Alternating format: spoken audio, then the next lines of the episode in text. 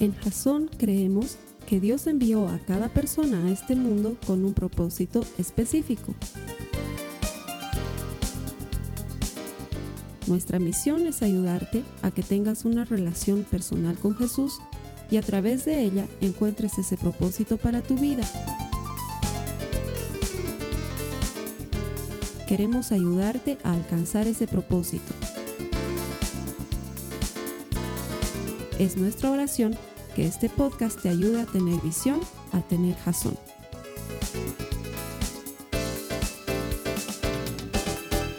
Gracias por conectarte, como todas las semanas te lo digo, te agradezco esta reunión especial porque es nuestro inicio de año aquí en el servicio de Jason. Nuestro deseo, nuestra intención es que este 2017 esté cargado del Espíritu Santo para tu vida, que Dios te revele su propósito y que, que te ayude a caminar en ese propósito. No haríamos nada de lo que hacemos, ni la predicación, ni subir al internet, ni estar constantemente anunciando las bondades que Dios tiene para tu vida, si no creyésemos completa y absolutamente que todo el que encuentra a Dios encuentra vida. No hay manera de que te encuentres con Jesucristo y tu vida no cambie. Y nuestro deseo es que cada vez que recibes de su palabra haya una transformación y lleguemos en algún momento a ser de la estatura de Jesucristo, como dice su palabra. Así que gracias por conectarte, te doy la bienvenida. Que este 2017 sea bendecido que sea lleno de la gracia y del favor del Señor, que al estar terminando el año puedas testificar y decir, en medio de todo lo vivido, Dios ha sido fiel. Gracias por conectarte una vez más. Bienvenido a Jason. A las personas que vienen aquí los domingos, ya les dije, los amo mucho, feliz año, gracias por venir a la iglesia. Mi deseo y mi oración, y la vengo orando desde que comenzó el año, es que este año para ti sea un año de mucha bendición. Sé que para muchos de nosotros el 2016 tuvo ciertas cargas y dificultades y penas y complicaciones, y tengo que decirte que la vida está llena de dificultades, de cargas, de penas y de complicaciones, pero en todas estas cosas, dice la palabra de Dios en Romanos 8, somos más que vencedores por medio de aquel que nos ha amado. Te doy la bienvenida a ese estilo de vida. Que este 2017 esté marcado, lejos de cosas buenas o cosas malas, esté marcado por el hecho de que tú eres más que vencedor por medio de Jesucristo. El que te ama, el que no aparta sus ojos de ti, el que tiene un propósito para tu vida. Eso es lo que creemos en Jasón y eso es lo que anunciamos domingo a domingo. Hoy vamos a comenzar una serie que va a durar tres domingos. Es una serie muy buena, muy potente. Se llama Propulsor de Propósitos, así se llama la serie. Y tiene que ver con esto. Eh, yo la verdad creía que era una tomada de pelo espectacular cuando veía esas botellitas de elevadores de octanaje en las gasolineras. Sí, la verdad creía que era como que te estaban vendiendo aire en bolsas y tú de sonso ibas y pagabas de más por lo mismo que te vendían de la manguera, pero no. No solamente investigando, sino que haciendo la prueba en mi propio auto, he visto que cuando le pones una de esas botellitas, no solamente que la gasolina te dura más, y el auto aumenta su rendimiento en cuanto a velocidad y en cuanto a fuerza, sino que las siguientes gasolinas que, le pones al auto entran por un canal más limpio y eso me lo explicaba el mecánico. Esto viene a limpiar muchas de las suciedades que hay en el filtro de gasolina y en las no sé qué cosas. Ya te he dicho alguna vez que yo de mecánica cero, así no tengo la más mínima idea. Si tú me dices dónde está la bujía, te voy a agradecer porque no tengo la más mínima idea. Pero según lo que investigaba y me explicaban estos elevadores de octanaje, lo que hacen es elevar el rendimiento de tu gasolina y hace que te rinda más, te dure más y el auto te funcione mejor.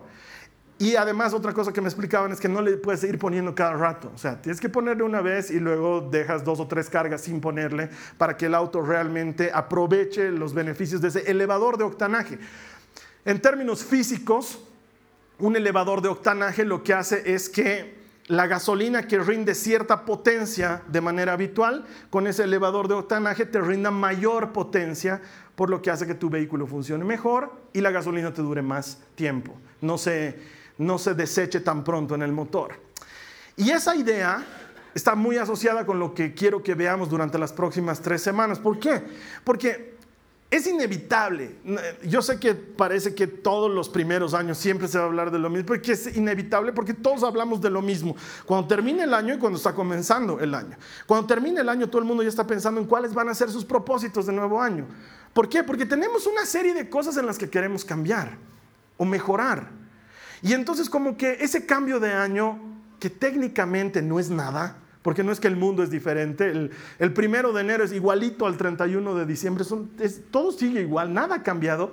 Pero mentalmente nos predispone para muchas cosas. Y la gente eh, aguanta diciembre para las cosas buenas en enero. O sea, dice, no, ya quisiera comenzar a ordenar la casa, pero en enero, en enero lo vamos a hacer. O ya quisiera ir al, al médico y que me vea esto del dolor de espalda, pero aguantar en diciembre, en enero comenzaremos espalda nueva, vida nueva. O no sé por qué somos así. La vida sigue siendo la misma, pero no, no, no, no voy a ir al gimnasio, ahora voy a ir al gimnasio en enero. En enero aguantamos las cosas en enero. Y peor, si tienes una, eh, un desorden compulsivo, obsesivo, es peor todavía, ¿no? Porque necesitas comenzar algo primero de enero, porque si lo comienzas en 14, como que ya es, te ha desordenado tu vida y te causa ruido mental. Y, el, el fin de año nos prepara para esas cosas. Lo más chistoso es que los estudios dicen que para el primero de febrero, el, 95% de las personas ya han abandonado sus intentos de cumplir lo que habían sido sus metas de inicio de año. Para primero de febrero no has ido al gimnasio, no has ido al médico, no has ido al dentista, no has leído el libro, no has pedido perdón, nada. Y ya estás en primero de febrero con las expectativas de ojalá llegue pronto diciembre para que tenga otra vez ese impulsito de cambiar la vida. Y no debería suceder de esa manera. Entonces, durante tres semanas le vamos a meter un elevador de octanaje a nuestros propósitos, un propulsor de propósitos, de manera que sí cumplamos aquello que nos hemos trazado como meta, porque si lográramos aquellas cosas que nos proponemos hacer o, o conseguir para nuestras vidas, realmente mejoraríamos como personas. Pero somos muy pocos los que podemos decir, mirando nuestra vida en retrospectiva, hoy soy mejor que lo que era ayer. Muchos de nosotros tenemos el enfoque solo en el trabajo y pretendemos mejorar profesionalmente, otros tenemos el enfoque en nuestra salud y pretendemos mejorar nuestros hábitos o mejorar nuestro desempeño o sentirnos mejor físicamente, pero no lo logramos. Son muy pocas las personas que dicen, antes yo tenía este problema, y ahora lo he mejorado, ya no lo tengo. Antes tenía este defecto y ahora lo he mejorado y ahora no lo tengo. Antes era esclavo de este pecado y ahora lo he dejado y soy libre. Son muy pocas las personas que cuentan eso. Y por eso es que cuando escuchamos testimonios como esos son, wow, increíbles. Una persona que viene y dice, hermanos, he dejado el alcohol. Es wow, cuando debería ser la cosa más normal para un cristiano cumplir cosas como esas, abandonar pecados, dejar malos hábitos y entrar a una vida mejor. Y el año pasado hemos terminado potenciando la idea de cómo deberíamos entrar en este año. Y hoy vamos a trabajar y las siguientes semanas en eso. Acompáñame en tu Biblia, la cita central de la serie va a ser esta en Proverbios 3, 5 al 6, donde la palabra del Señor nos dice, confía en el Señor con todo tu corazón y no te apoyes en tu propio entendimiento. Reconócelo en todos tus caminos y Él enderezará tus sendas. Creo que el meollo del asunto es que muchos de nosotros comenzamos el año con buenos propósitos, con buenos deseos, con buenas intenciones, pero todos estos buenos propósitos, deseos e intenciones carecen realmente de Dios y por eso con el tiempo se desinflan. Porque un propósito sin Dios no es más que una buena intención. Y hay muchos dichos respecto a las buenas intenciones, desde los malos hasta los buenos. Desde aquellos que dicen como que el infierno está, el camino al infierno está empedrado de buenas intenciones, hasta aquellos otros fantásticos que dicen, ah, lo que cuenta es la intención. Finalmente la intención es lo que cuenta. Pero no hay nada más ridículo que esa frase. Cuando, cuando alguien te dice, ay, quería felicitarte, pero bueno, la intención es lo que cuenta. Mentira, es la mentira. ¿Saben qué? La intención no cuenta hasta que no se ejecuta. A mí me encantaría ir al banco a fin de mes y sentarme con el oficial de crédito y decir, mire, ¿sabe qué? Tenía toda la intención de pagar mi crédito hoy. He hecho todo lo que está a mi alcance. Me he matado trabajando, he ahorrado en todo lo que no vale la pena gastar y aún así no me alcanza para pagar el crédito este mes, pero como soy un hombre que da la cara, y como soy un hombre honesto, aquí estoy para manifestarle mi intención de pagar el crédito, aunque no tengo para pagarlo. Me encantaría que el del banco diga, papito tan lindo, mira su, mira su carita, ¿no? Ha venido al banco. A ver, chicos, por favor, vengan. Este señor tiene la intención de pagar el crédito, pero no tiene para pagar. Pero la intención es lo que cuenta. Así que, señor, ¿sabe qué? No se preocupe. Como la intención es lo que cuenta, no tiene que pagar el crédito. Hoy váyase a su casa tranquilo. Este mes está liberado del crédito. Es más, como ha tenido tan buena intención, el siguiente mes es de gracia.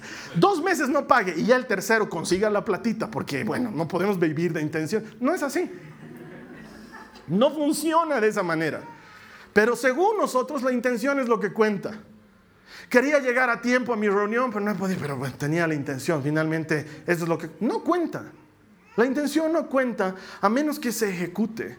Y muchos de nosotros comenzamos el año con eso, con maravillosas intenciones que luego terminan por diluirse. Ahora, yo sé que estoy con el público incorrecto cuando voy a hablar de esto, porque estoy seguro, pondría mis manos al fuego sin dudarlo, sabiendo que tú no eres la clase de persona que está pensando que cierto color de calzón va a transformar tu vida. Porque no sé si sucede así en otros países, pero hay una venta alarmante de calzones en diciembre en Bolivia porque la gente tiene esa extraña idea de que tiene que recibir el año nuevo o con calzón rojo o con calzón amarillo o sin calzón. Entonces, ¿saben qué? No puedo creer que el pastor haya dicho sin calzón en la iglesia. Ok. Bienvenido a Jasón, donde el pastor está loco. La gente hace cosas extrañísimas para asociarlas a sus intenciones.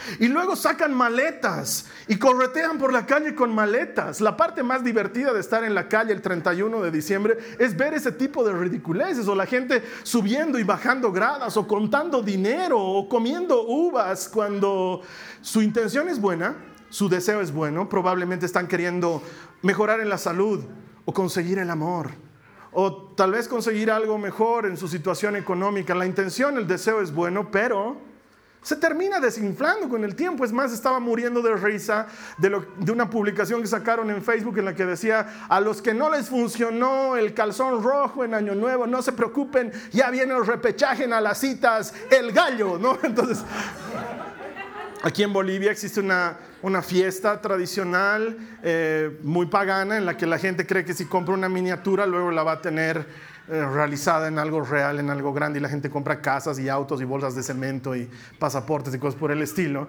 Y la verdad es que detrás de eso hay una intención, y probablemente hasta una sana y buena intención, pero la verdad es que eso no está fundamentado en un poste firme, que cuando sople el viento no se desmorone. El poste firme es Cristo. Y si nuestra intención, nuestro deseo, nuestro propósito no está en Cristo, es muy probable que no lo logremos en esta vida. Y quizás me digas, yo conozco un amigo que ha dejado de fumar y no es cristiano. Felicidades. No estoy hablando de eso. Estoy hablando de propósitos que involucren que la vida cambie, porque puedes dejar de fumar y seguir siendo el mismo y feliz de siempre. No tiene ningún mérito que vengas a la iglesia si tu vida no cambia. Tu vida tiene que cambiar y el cambio no sucede porque yo pujo y trato y cambio, sino que el Espíritu lo produce de dentro, afuera. Mira lo que dice la palabra del Señor en Proverbios 14, en el verso 12, nos dice, hay camino que al hombre le parece derecho, pero al final es camino de muerte. ¿Sí? Hay camino que al hombre le parece derecho, pero al final es camino de muerte. Mucho de lo que nosotros hacemos es eso, es buena intención, es buen deseo y termina desbarrancándonos. Porque un propósito sin Dios es solo eso, es una buena intención. Y luego muchas personas culpan a Dios de las cosas, de su infelicidad o de su fracaso, cuando en realidad no lo tenemos ni en cuenta ni como primero. Que eso es lo que marca radicalmente la diferencia. Porque te lo he dicho muchas veces y aunque amo que vengas a la iglesia, el venir a la iglesia nunca va a ser un indicativo de que seas cristiano. El ser cristiano involucra otra cosa, involucra proximidad con Dios, involucra estar siendo transformado por su espíritu. Y el indicador, según Jesús, es dar fruto. Y deberíamos notarlo. El fruto es notorio. Todos los buenos propósitos que tenemos, lo que sea que te hayas imaginado a inicio de año, porque además no me meto en eso. Si alguien quiere bajar de peso, para mí es tan loable como si alguien quiere eh, transformar la vida de cientos de miles de niños a través de una mejor alimentación, no sé. Cada quien tiene derecho a tener su propósito o sus propósitos. El tema es que son buenas intenciones y se diluyen con el tiempo. Y una de las cosas más frecuentes que escucho es, siempre tuve el anhelo de hacer tal cosa, ¿y por qué nunca lo hiciste? Se diluye con el tiempo cuando no le añadimos lo más importante, Dios. La mayor parte de tus propósitos te vas a dar cuenta que se han ido desinflando conforme pasa el tiempo, porque lo que no tenían era Dios. Y es que es realmente muy duro añadirle algo a tu vida. Es bien complicado. Esa es una de las razones por las que sentimos que es difícil invitar a alguien a la iglesia. Porque cuando invitas a alguien a la iglesia o lo invitas a tu compartimiento bíblico, esa persona tiene que abrirle un campo a su vida ya establecida para esa nueva actividad. Y no es solamente un tema de la iglesia. Si yo te digo, vamos a jugar fútbol tal día, tú vas a decir, no, es que justo es, bien difícil añadirle una actividad a nuestras vidas. Más difícil es sin Dios. Imagínate que te trazas la meta de dejar de maltratar a tus hijos que todo el año has estado reconociendo cómo Dios ha estado poniendo esa carga en ti, diciéndote los tratas mal, los humillas, les hablas palabras groseras y el Señor pone esa carga y dices, este, este año, mi propósito de este año va a ser tratar a mis hijos de forma correcta y digna, y luego uno de ellos rompe la maceta delante de ti y te da ganas de matarlo, y conforme pasa el tiempo, luego otra vez lo has vuelto a tratar de tal por cual, y otra vez estás en marzo, abril, maltratando a tus hijos bajo la misma dinámica de sufrimiento que tienes, pensando, ah, quería tratarlos mejor, pero no me dejan, esto es que yo no devolverlos. Y, y, y ¿qué le falta? Le falta Dios. Le falta Dios. Ese propósito es muy difícil de añadir a tu vida sin Dios. Añadirle algo a tu vida sin Dios es bien complicado. El acelerador, el propulsor de propósitos se llama Jesucristo. Él es el que hace que tu deseo, tu buena intención se transforme en una acción y en una realidad cuando lo involucras en tu vida. No es falta de disciplina, hermano. Muchos dicen, no, así con buena voluntad se puede. No es buena voluntad. No se trata de querer. Nuestra voluntad y nuestra disciplina también tienen un límite. Pero Dios, Dios no tiene límites. Él excede todas las capacidades. Y si tú le confías algo a Dios, es la cita central del mes. Él endereza tu senda si tú le reconoces, si no te haces al capo, si no dices yo voy a poder, sino que al contrario dices contigo quiero poder, Señor, la Biblia dice que Él endereza tus sendas. Muchas veces nuestro propósito es bueno a nuestros ojos, pero termina siendo camino de muerte. Pero si ese propósito lo pones en Dios, Él endereza tu senda. Y luego puedes decir, en esto he mejorado, en esto he cambiado, y testificar diciendo, sin Dios me hubiera sido imposible. Teléfono. ¿Es para mí? Ok. Acompáñame a la Biblia, por favor, en Proverbios 29, 18. Proverbios 29, 18. Dice la palabra, donde no hay visión, el pueblo se desenfrena. Pero bienaventurado es el que guarda la ley. Esta es la cita bíblica, por cierto, de la cual sacamos el nombre de la iglesia. Esa palabra que tú ves ahí traducida como visión, en hebreo se pronuncia jasón, que literalmente significa dirección de Dios. Eso es lo que significa. Lo que esta cita nos está diciendo es que cuando no hay la dirección de Dios, todo se pierde. El deseo de ser un mejor esposo sin la dirección de Dios se diluye con el tiempo. El deseo de ser honesto sin la dirección de Dios se diluye con el tiempo. Más aún si ha sido deshonesto antes. El deseo de cumplir la palabra se diluye sin Dios, porque querer cumplir la palabra sin Dios es como querer jugar fútbol sin cachos. Se puede, pero duele. ¿Me entiendes? La palabra de Dios nos enseña que la dirección de Dios es lo que hace que las cosas funcionen. Que cuando falta jazón, todo se pierde. Cuando falta dirección de Dios. Entonces no había sido solo tener una intención o un propósito y luego sentirte frustrado porque como la mayoría para febrero no lo has logrado. Y dices, ah, después del carnaval. Y dices, ah, después cuando lleguen las vacaciones de invierno. Y lo vas postergando y lo vas postergando. Y te das cuenta que con el paso de los años sigues siendo la misma persona, con los mismos pecados, los mismos vicios, la misma esclavitud, los mismos defectos y las mismas quejas del resto de la gente. Le falta Dios. Le falta agarrarse de un poste firme, de algo que realmente aguante. Yo estoy seguro que hay cosas que quieres mejorar en tu vida y que hay cosas que quieres abandonar en tu vida y también que hay cosas que no tienes y que quieres alcanzar en tu vida. Y para todo eso, el propulsor se llama Cristo. No hay otra manera. No es mi disciplina ni mi buena voluntad, es Él. Cuenta la Biblia en el Evangelio de Lucas que Jesús fue invitado a almorzar a la casa de unos amigos. Ahora, por todo lo que estaba estudiando, estos amigos eran gente de plata, ¿sí? Parece que estaban bien acomodados. Entonces una mujer de nombre Marta, que era la dueña de la casa, tenía dos hermanos, María y Lázaro, lo invita a Jesús a comer. Era gente, si bien no eran millonarios, pero era gente acomodada en cierta forma y lo invitan a Jesús a comer. Y cuando Jesús viene a comer, ni bien entra a la casa, lo hacen sentar en algún lugar y él empieza a charlar. Jesús era un tipo muy, muy ameno, no era la clase de persona que llega a tu casa y se sienta como mueble, ¿no? ¿Y a qué te dedicas, Jesús? Ay, pues predico. ¿Y siempre predicaste? Antes hacía cosas en madera. Y, no da más charla, ¿no? sea, no, Jesús era súper ameno y la gente quedaba cautivada por su presencia y por su compañía. Y Jesús en cuanto llega empieza a hablar de lo que Él hace y de lo que Él conoce. Y es tan cautivante que la hermana menor, María, se sienta a sus pies y lo empieza a escuchar. Y mientras tanto, Marta, que dice, no estamos pues, nosotros aquí de invitados, ¿no?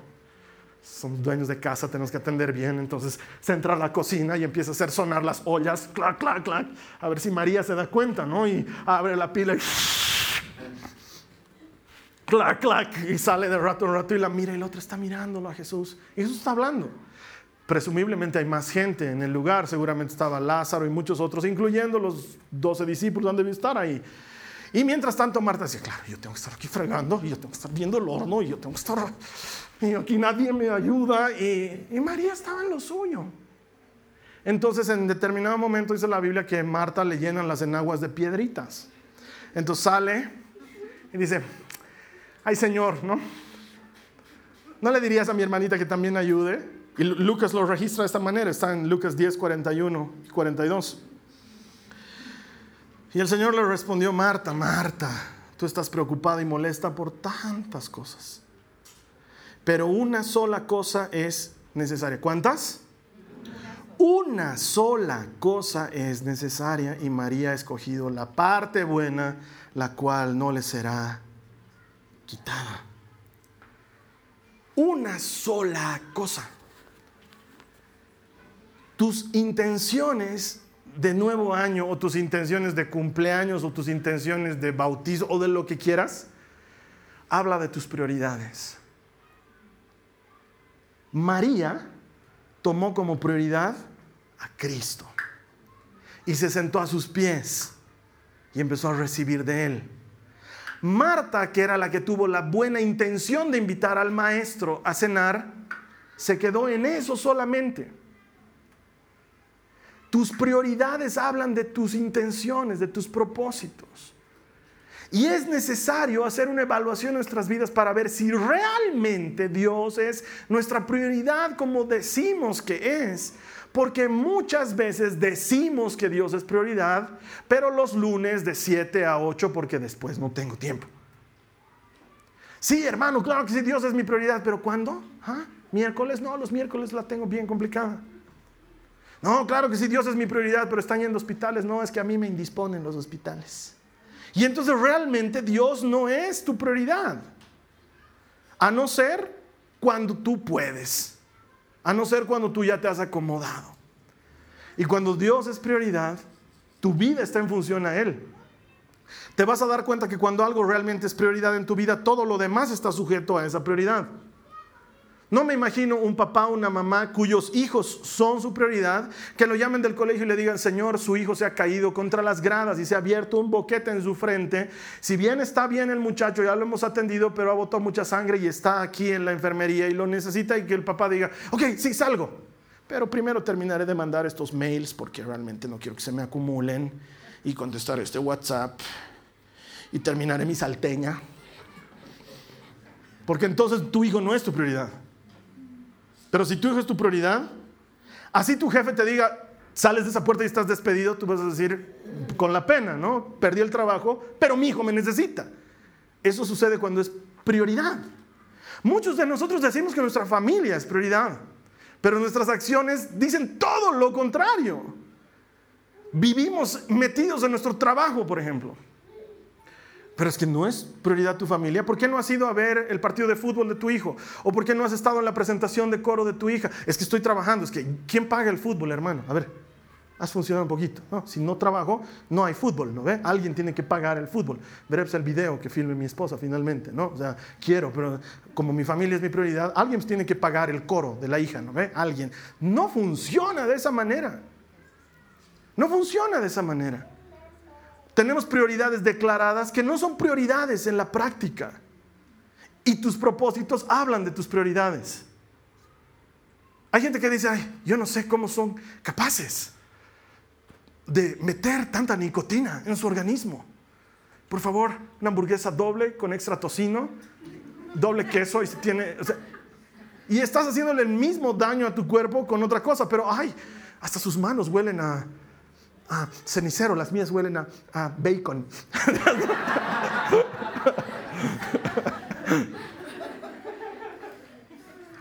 No, no está bien, no es correcto, no es la manera en la que debería ser. No puedes decir que quieres cuidar tu salud, que tu salud es prioridad, cuando en todo no la estás cuidando. Y tus propósitos hablan de tus prioridades.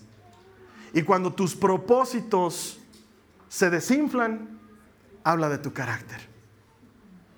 Nuestros propósitos necesitan algo más fuerte que nosotros mismos. Necesitan a Cristo.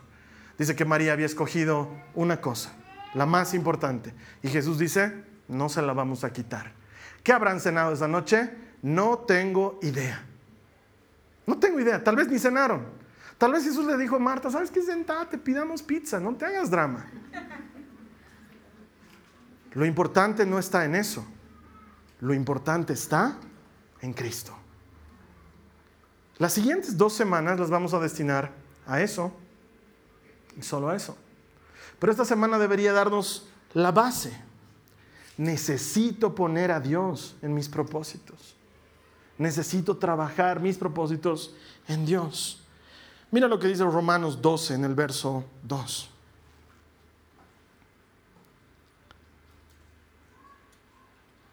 Y no se adapten a este mundo, está hablando Pablo, sino transfórmense mediante la renovación de su mente.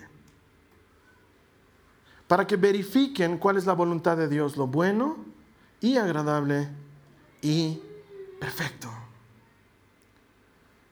Ahí nos está dando una clave muy directa de cómo funciona esto de un propósito transformado en un hábito lo primero que necesitamos transformar es nuestra manera de pensar. La Biblia habla un sinfín de veces de transformar nuestra manera de pensar.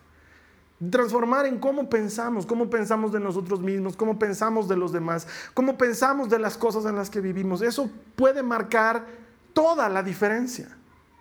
Y entonces, cuando como paso uno has transformado tu manera de pensar, lo siguiente que sucede, paso dos, es que entonces puedes adquirir un buen hábito. El otro gran error por la falta de Dios en nuestros propósitos es que queremos hacer todo. Tenemos como 27 propósitos de inicio de año. Voy a volverme a hablar con mi suegra y voy a volver a ir al gimnasio y voy a dejar de comer comida chatarra y adiós gaseosas y voy a empezar un plan de lectura bíblica y voy a ir a los cursos de la Biblia en, la iglesia y me voy a meter en un compartimiento bíblico y voy a retomar mis clases de inglés y voy a volver a hacer esa maestría online que estaba haciendo y voy a ordenar mi dormitorio y me voy a deshacer de todas esas pilas de zapatos que ya no utilizo. Y cuando te das cuenta tienes 27 propósitos que no te da la vida para cumplirlos. Y luego cuando pasa el tiempo ni le hablas a tu suegra ni hablas inglés y estás más gordo.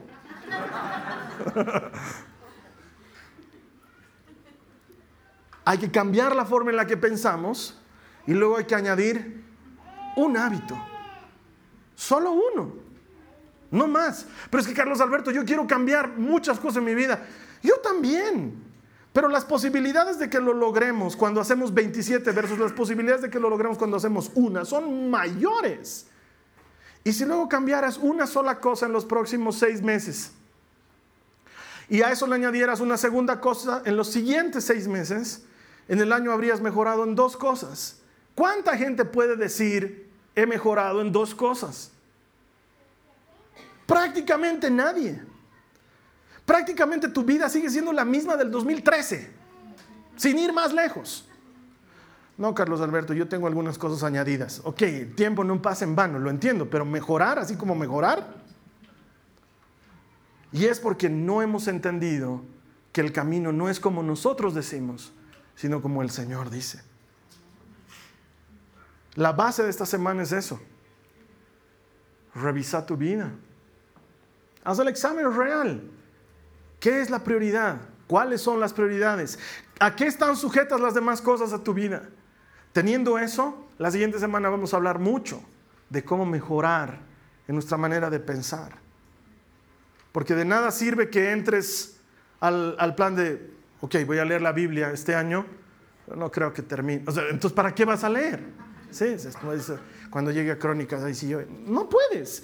Tu manera de pensar va a gobernar tu vida siempre. Lo que hagas en tu vida va a ir en dirección de tus pensamientos más fuertes siempre. Y muchos de nosotros cometemos ese error. Ah, le voy a dar una oportunidad más a mi marido, pero no creo que funcione. Sabes que tienes toda la razón. No creo que funcione. Estamos entrando de esa manera a hacer las cosas. Y luego vamos a aprender cómo añadirle un hábito más. Solo uno, no 500, solo uno.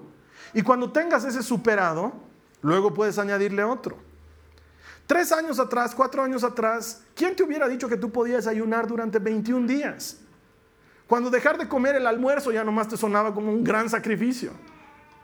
Ay, me he perdido el almuerzo, digamos. No, era wow. Y ahora vemos N que ayunamos 21 días. Al principio probablemente ha sido sufrimiento y ahora ya no. Un hábito nuevo, una cosa diferente. El año pasado he terminado de leer la Biblia por catorceava vez. ¿Y por qué lees tantas veces la Biblia, Carlos Alberto? Finalmente yo veré también, ¿no? no, no es por eso. Te voy a contar. Cuando yo hice mi curso para ser predicador, mi profesora de predicadores, dijo, todo predicador, toda persona que aspira a predicar, debería haber leído la Biblia al menos una vez entera. Y entonces yo me puse a pensar y dije, pucha, yo nunca he leído la Biblia entera. He leído el Nuevo Testamento un par de veces, pero hay libros del Antiguo Testamento cuyas páginas seguían pegadas porque no las había estrenado, porque además que me, parecía me parecían la cosa más aburrida del mundo. De hecho, cuando empecé a leer Levítico, ya al segundo capítulo dije, nunca más voy a leer Levítico en mi vida, qué cosa más aburrida. Pero cuando ella dijo esto, me hizo pensar dije, yo quiero ser predicador y no he leído la Biblia nunca. Y para peor, ella dijo, yo ya he leído la Biblia 42 veces. Santa Madre de Elvis, ¿no tienes otra cosa que hacer, hermana? una vez por año en todo el tiempo que conozco a Jesús, me dijo. Wow, era mucho. Entonces dije, ok, desde ahora, desde ese momento voy a leer la Biblia en un año una vez. Y a ver, vamos a ver, no me voy a proponer la meta de leerla 50 veces, me voy a proponer la meta de leerla un año. Pasó un año y la leí una vez. Volví a empezar dos veces, volví a empezar tres veces. Y así la he leído hasta ahora 14 veces. Y tengo que confesar, hubieron dos años en las que no la leí. Cuando nació la Nicole y cuando nació la María Joaquina. Esos dos años no leí lo que tenía que leer. Sí leí la Biblia, pero no en el régimen que tengo acostumbrado. Entonces, ese, ese solo hábito en mi vida no se puede ir. Para mí es parte normal de mi día leer mi porción de Biblia diaria. Entonces, cuando, cuando alguien me propone la idea de leer la Biblia de otra manera, ya hasta me suena medio raro, porque dale hermano, tú, yo leo una vez la Biblia entera en un año. Entonces, ahora voy por el año 15. Si Dios me da vida, algún día voy a decir, yo he leído la Biblia 72 veces. no sé, es más, he pensado en que quiero ponerle acelerador, quiero leer ahora en seis meses, digamos, ¿no? Y leer un poquito, recuperar los años perdidos en la María Joaquina y la Nicole, no sé. Pero cuando adquieres un hábito, luego ese hábito es parte de tu vida, se vuelve tuyo, ya no necesitas pelear con eso, porque has hecho uno. Esa es la idea. Añadirle una cosa más, sin desesperación. Habemos quienes necesitamos muchas cosas más. Yo sé, pero comenzaremos por una. Pondremos ese propósito en Dios. Y Él, que es un poste firme, te va a ayudar a cumplir ese propósito. Y luego vas a poder decir, he mejorado en esto. Y cuando mires tu vida en retrospectiva, cuando yo miro ahora, digo, 14 años de leerla. ¡Wow! Es harto. Es harto considerando que es un libro grueso y grande, es harto. Eso es lo que pasa cuando tienes un hábito bueno, que luego miras atrás y dices, hoy es mi quinto año que ayuno, 21 días. O que dices, ah, son siete años que ya no bebo. O que miras atrás y dices, durante todo este tiempo ya no he golpeado a mis hijos. Y te das cuenta que has mejorado.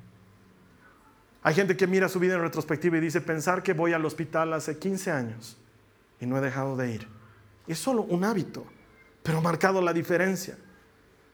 Hay gente que dice, wow, ya tengo tres años de estar a cargo de este estudio bíblico.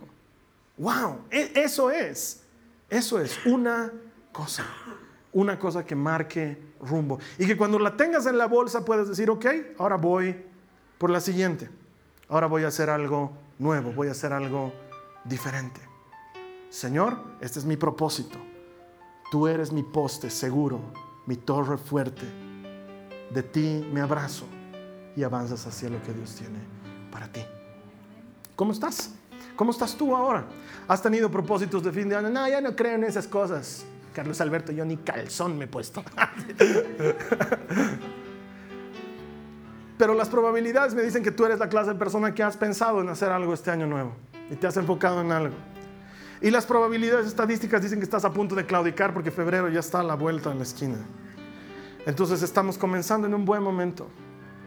Hay que definir nuestras prioridades. ¿Qué tienes que hacer esta semana? Organizar tus prioridades. ¿Qué consejo te doy? Incluso escribirlo. Sentate a la antigua con lápiz y papel y escribí tus prioridades, anotalas, ordena tu vida. Pon, mi familia es prioridad y pon la verdad. Y reordenar no tiene nada de malo. Eso es lo que tienes que hacer. Reordenarlo y decir, ok, yo digo que mi familia es la prioridad, pero no lo es. Quiero que este año mi familia sea prioridad.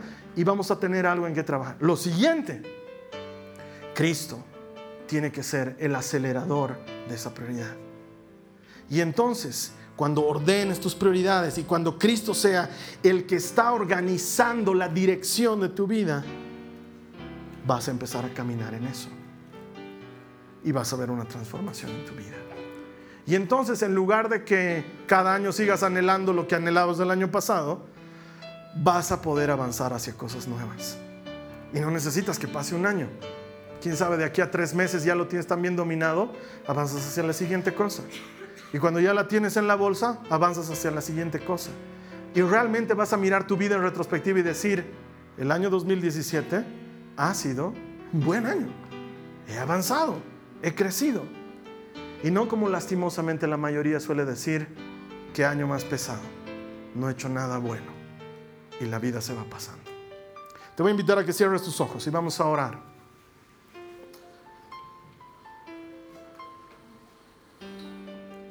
Hay muchos de nosotros que estamos necesitando reorganizar nuestra vida. Y por repetitivo que parezca, una vez más lo necesitamos hacer. Si ese es tu caso, yo te voy a pedir que sin mirar a nadie, todos en mucho respeto con los ojos cerrados, por favor levantes tu mano y me permitas orar por ti. Si eres la clase de persona que necesita reorganizar tu vida como un gesto externo de fe, levanta tu mano y voy a orar por ti. Señor, mira las manos levantadas en este momento. La persona que te está creyendo para avanzar hacia una mejora en su vida. Dios, que esa mejora sea sustancial. En el nombre de Jesús opera por medio de tu espíritu en estas vidas. Que no sea una mejora superficial, que no sea un cambio pasajero, que la intención, el deseo que estas personas tienen de avanzar, de crecer, de ser transformados, venga Señor potenciado por tu Espíritu Santo, quien conoce verdaderamente todos nuestros días, quien sabe realmente cuál es tu propósito para nosotros y añadido Señor a esta necesidad de ser transformados tú, Señor, los lleves, como dice tu palabra, de gloria en gloria. Que abrazados de ti, Señor Jesús, nuestras sendas sean enderezadas. Y ahora tú dile al Señor Jesús, Dios, te doy gracias porque sé que contigo puedo crecer, puedo avanzar. Aún en lo más difícil, aún en lo que más me ha costado, contigo es posible. Como dice tu palabra, hoy te reconozco. Dile al Señor, hoy te reconozco. Tú eres mejor que yo. Tú sabes más que yo. Tu propósito es mejor que mi propósito. Endereza mis sendas. Endereza mi caminar. Y que lo que yo he estado deseando se transforme en lo que tú deseas para mi vida. En el nombre de Jesús. Amén. Amén. Muy bien, te doy muchas gracias por haber estado con nosotros una semana más. Todo esto que hacemos lo hacemos convencidos de que todo el que encuentra a Dios encuentra vida. Te voy a estar esperando aquí la siguiente semana para seguir con nuestro propulsor de propósitos. En esta semana te invito a que de veras te tomes un tiempo para reordenar tus prioridades. Es entre tú y el Señor, pero te va a traer mucho fruto. Y una vez que hayas reorganizado tus prioridades, Vamos a encontrarnos aquí la siguiente semana para añadirle a eso pensamiento y luego añadirle a eso intención y acción y ver cómo realmente podemos cumplir aquellas cosas que nos hemos propuesto para nuestras vidas. En tanto tú y yo nos volvemos a encontrar, que el Señor te bendiga y no te olvides que todo el que encuentra a Dios encuentra a Dios. Esta ha sido una producción de Jason Cristianos con propósito. Para mayor información sobre nuestra iglesia o sobre el propósito de Dios para tu vida, Visita nuestro sitio web www.jason.info. Allí encontrarás muchos recursos para animarte en tu relación con Dios, enseñanzas, nuestro blog, prédicas y mucho más. Te lo deletreamos www.jazon.info. También puedes visitarnos en nuestro sitio en Facebook www.facebook.com com barra. Que Dios te bendiga abundantemente. Muchas gracias.